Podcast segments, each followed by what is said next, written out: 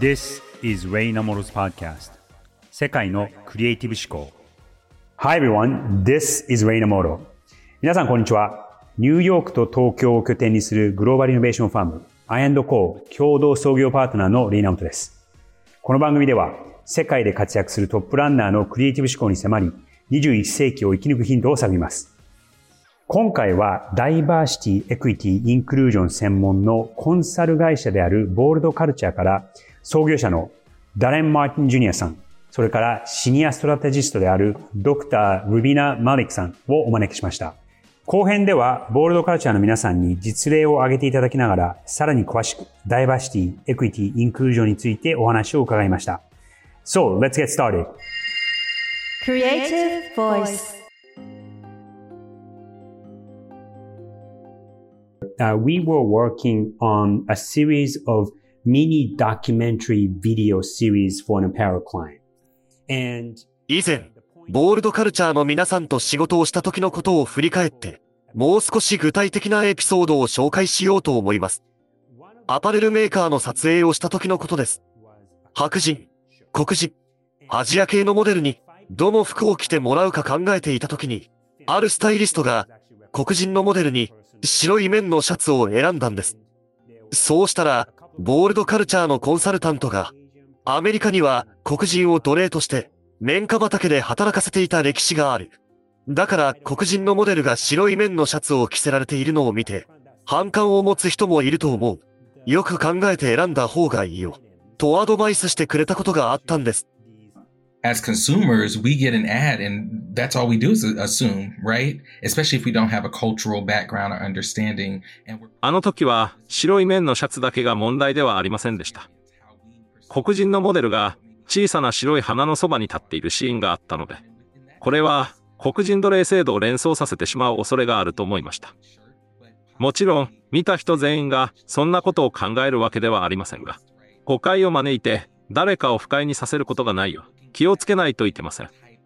Another example of that is, you know, H&M doing a shirt that said coolest monkey in the jungle, right? And it was with a dark skinned young black boy. H&M が黒人の子供に、ジャングルの中の最高にかっこいい猿と書かれたパーカーを着せて大炎上したことがありました。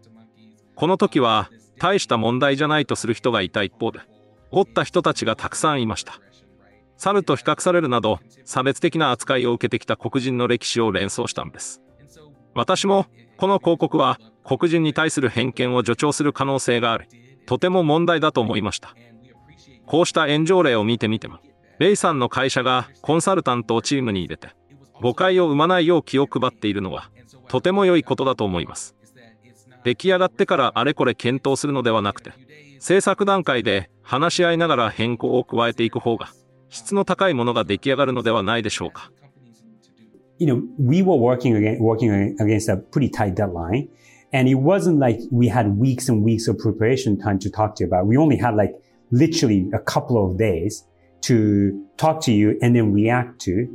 アパレルメーカーの撮影を行った時は、数日しか時間的な余裕はありませんでしたが、それでも十分でした。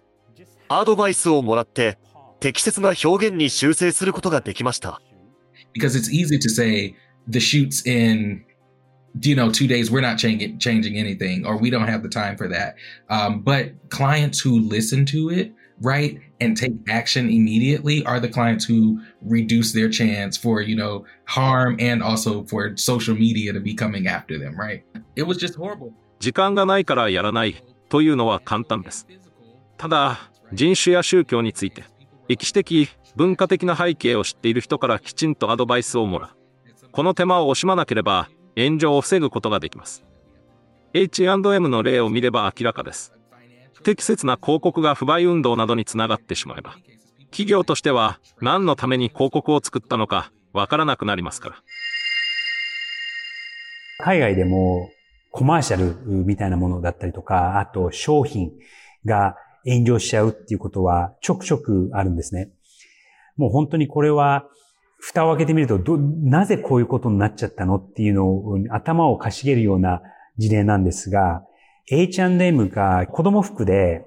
まあ、この洋服のど真ん中にクレスマンキンでジャンゴそしてそれをあえて黒人の男の子で商品を見せるっていう、そしてこれはもうあっという間に炎上をして、すぐ取り下げなきゃいけないことにはなってしまったんですが、えー、英語でそのモンキーっていうと、間接的にも直接的にも、このの黒人のことを指す意味合いが含まれていて、これはかなり一般的な知識ではあるんですが、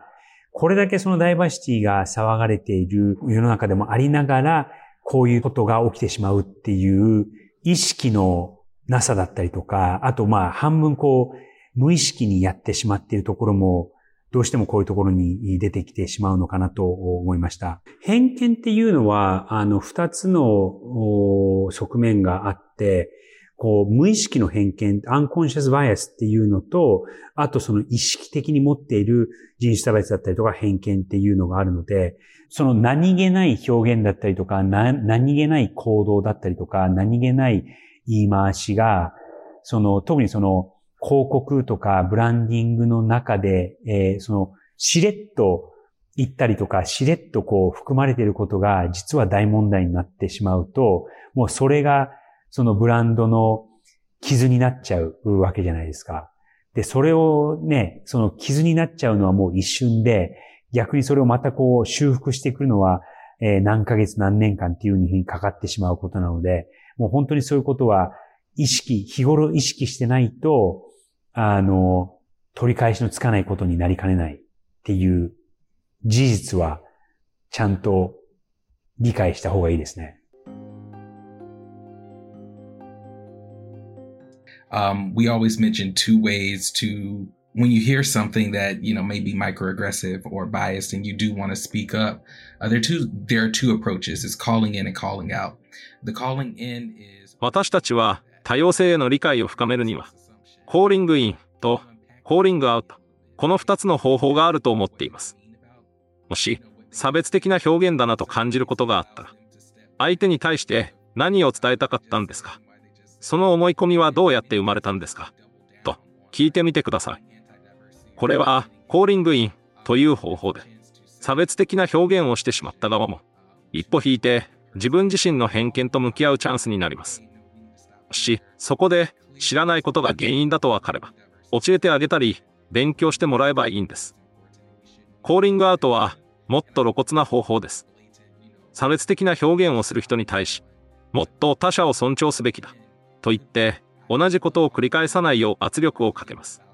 不適切なことを言う人などに対し、コーリングインで自分の胸に手を当てて考える時間を与えること。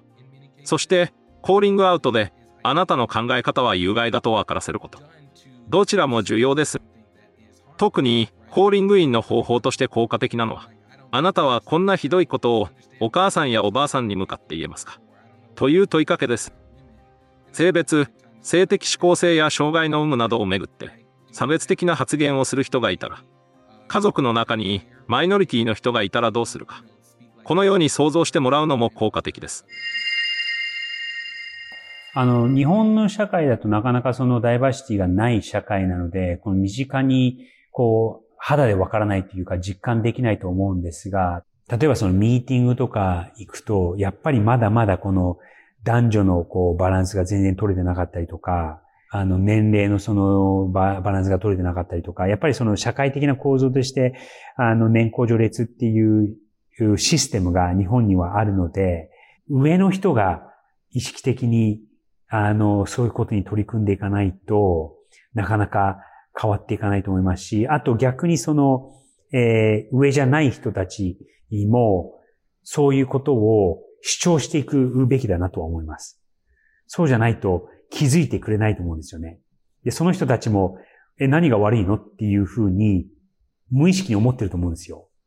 だから、コーリングアウトをまずして、で、それから、コーリングイン。その自分の家族の中に、えー、そういうそのマイノリティの人だったりとか、社会的な構造の中で、なかなか、こう、同じ平等な立場に立てない人たちが、その自分の家族の中にいたら、どうその人を受け入れるか、そしてそこに対してどう振る舞っていくかっていうことを、ちゃんとこっちにこう引き寄せてあげて分かってもらう必要はあるかなと思います。I want to pick one of the things that you just said to talk about DI in the corporate space, especially since say 2020, that topic became a hot topic that every company, especially in America, had to do and say something about. But I question how many, how many of those companies were really sincere uh, about that. So, ここ数年、ダイバーシティ、エクイティ、インクルージョンの重要性を訴える企業が増えてきました。ただ、どこまで熱心に取り組んでいるか、というと、疑問もあります。So a lot of these companies got more aspiration. They aspired to do better. right? They aspired and they needed to, right? Because uh, consumers were pushing include need uh, wanting inclusion, equity um, across all business facets, right? 消費者の側からダイバーシティ、エクイティ、インクルージョンを求める声が上がって、企業の側も無視できなくなりました。多様性を重視しない企業は SNS で叩かれる時代になったんです。What are, what are some of the blind spots uh, when it comes to diversity, equity, and inclusion in the workplace, one of the, the, the challenges and tricky things is that people don't know what they don't know, right? 誰もが無意識の偏見を持っていると思いますが、自分自身で何に対して偏見を持っているのか、はっきり気がついている人は少ないのではないでしょうか。どうすれば人々が自分の偏見に気づき、ダイバーシティ、エクイティ、インクルージョンをもっと推進できると思いますか So just so you know, like one of my philosophies is to educate. Um, you know, before making an acquisition or an assumption is to either I get educated on something I don't understand or 文化的な背景を知らないと自分の思い込みで判断をしてしまうことがよくあります。ですから、それを防ぐには知ることがとにかく大切です。また、無意識の偏見は間違った思い込みによって生まれるので、自分の考えを疑ってかかることも重要です。この考えは政治的に正しいと言えないかもしれないな、とか、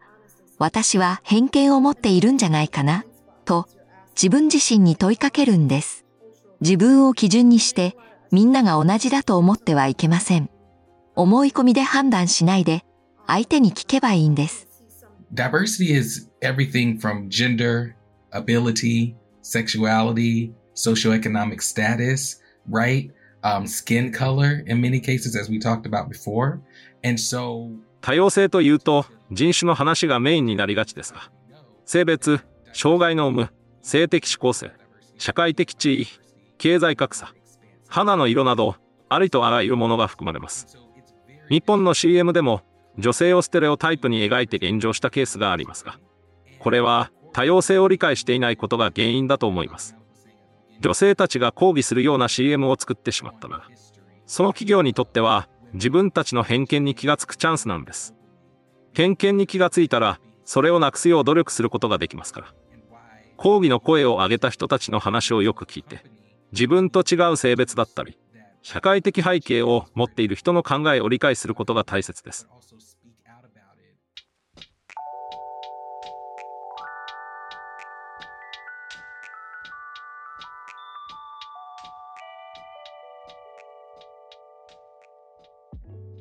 ここまでお送りしてきました、レイ・イナモトの世界のクリエイティブ思考。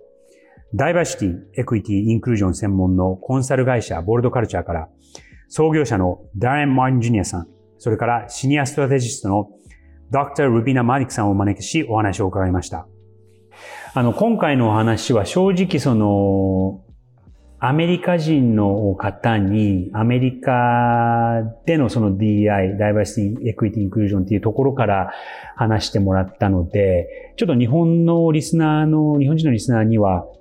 え、これってあんまり関係ないんだけどとか、これってちょっとわかんないんだけどっていう部分も正直少なくなかったのかなとは思います。なんですが、そこをちょっとこう、一歩超えて、えー、まあもちろんそのアメリカのその人種のツボっていう社会もあるんですが、別の目線で見るとその日本の中でも、えー、そのいろんなその学歴だったりとか、えー、性別だったりとか、あその障害の話だったりとか、日本の中でのそのダイバーシティっていうのもあると思うんですよね。日本のことで言うと、まずまあ日本という社会だともう90何パーセントがいわゆる日本人っていう人種でできている社会ではあるので、まあ良くも悪くもこう、いろんなところで守られてるとは思うんですよね。で、あの、外から見ると、え、これってどうなのっていうことが、その社会の中ではすごく普通になってたりとか、えー、あるこう型にはめられちゃったりとか、例えばその、お母さんだから食事を作るみたいな、それが普通になっちゃって、普通だっていうこう、思い込みで社会の構造ができちゃってるところだったりとか、あと、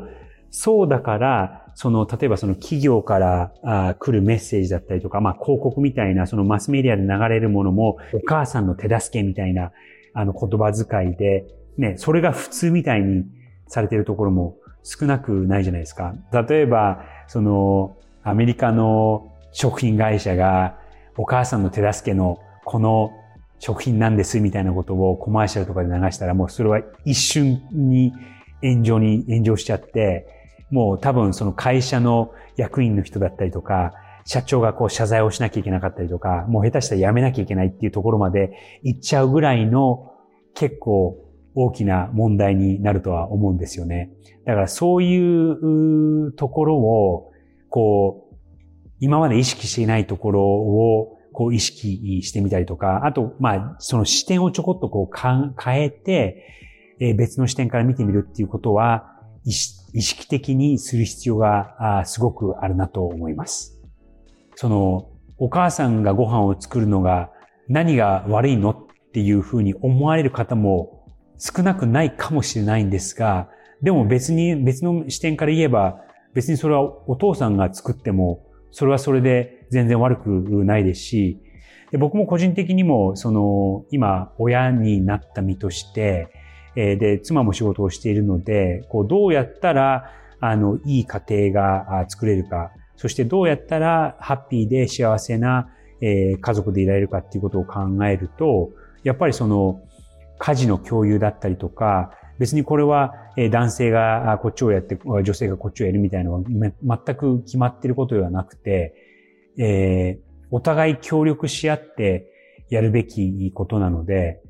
だからそういうところにちょっとこう気づくっていうことを意識的にしていかないと、その今までの普通が実はそれは正しいことではなかったかもしれないっていうところに目を向けるのが大切なんじゃないかなとは思います。まあもちろんその日本っていう市場がそこそこあの規模がある市場なのでビジネスは今まででそれで結構成り立ってきたとは思うんですが、日本だけではもう日本って国はあの金銭的にも、えー政治的にも、えー経済的にももう成り立たないっていうのがもう目に見えてるわけじゃないですか。さらに今このオンラインデジタルというものができて、そしてボーダレスな社会になると、日本にいても世界のおおと繋がってるわけですし、世界にいても日本と繋がってるっていうことになると、やっぱりその日本だけの視点、日本人だけの視点だけだと、その本当にボーダレスな社会にはついていけなくなるっていう現象が起きちゃうと思うんですよね。自分の視点だけで、あの、今までこう成功してたとしても、世の中は変わっていくわけで、で、世の中が変わっていくのが、なぜ変わっていくのかわかんない、何が変わっているのかわかんないと、もうどんどんどんどん取り残されてますよね。いやー、生き残れないです。うん。で、それが今ちょっと日本が、に起こりつつある現象だと思うので、だからそういうことを考えると、この違いを分かる、ダイバーシティを分かる、ダイバーシティを少なくとも分かるところまではいかないとしても意識して、そして、えーいろんな視点から、日本だけの視点からだけではなくて、えー他の視点からも物事を見て、いろんなことをこう取り入れていくっていうことは、日本の企業、そして日本人が今後、世界の中で、その必要不可欠な存在になるには、やっぱり多様性っていうのは非常に大事なんじゃないかなっていうふうには思います。他の視点で物事を見るっていう。えー、皆さんその辺もちょっと意識していただけると嬉しいです。世界のクリエイティブ思考、お相手はリーナムでした。